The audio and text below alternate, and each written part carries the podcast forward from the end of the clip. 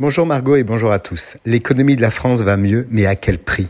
D'un côté, une croissance spectaculaire, une forte baisse du chômage, des créations d'emplois au plus haut. De l'autre, un déficit commercial record et une dette abyssale. Le déficit du commerce extérieur de la France avoisine en 2021 les 85 milliards d'euros.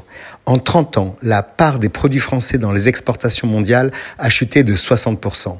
Des chiffres pour le moins contradictoires. Comment se porte donc l'économie française? Comme souvent en économie, la réponse est nuancée. Même si en période électorale c'est moins vendeur, la majorité présidentielle ne veut retenir que les bons chiffres et bien sûr l'opposition ne manque pas de souligner les plus mauvais. Alors qu'en est-il? Les chiffres économiques publiés en ce début d'année révèlent que la France va beaucoup moins mal qu'il y a un an, mais n'a pas soigné ses carences les plus profondes. En clair, l'amélioration de la situation est incontestable. Elle se lit dans le rebond de la croissance. La production de richesse, le fameux PIB, est revenue à un niveau très proche des chiffres de l'avant-crise. Les chefs d'entreprise embauchent pour répondre à la demande et aussi parce qu'ils ont une certaine confiance dans l'avenir. C'est incontestablement positif.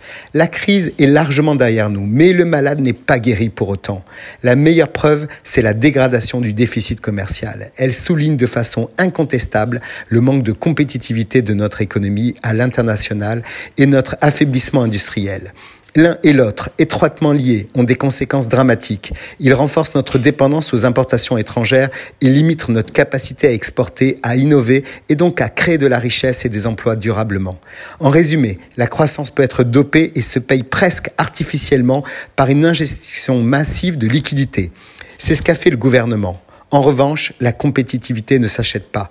Le commerce extérieur est un indicateur extrêmement juste de la santé d'une économie. Et le moins qu'on puisse dire, c'est que la situation n'est pas rassurante. Mais restons optimistes. La France peut revenir dans la course.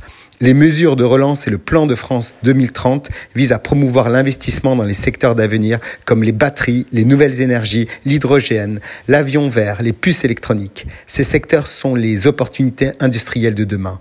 Alors comment faire? Les industriels réclament une baisse massive des impôts de production qui sont plus lourds en France que chez nos concurrents.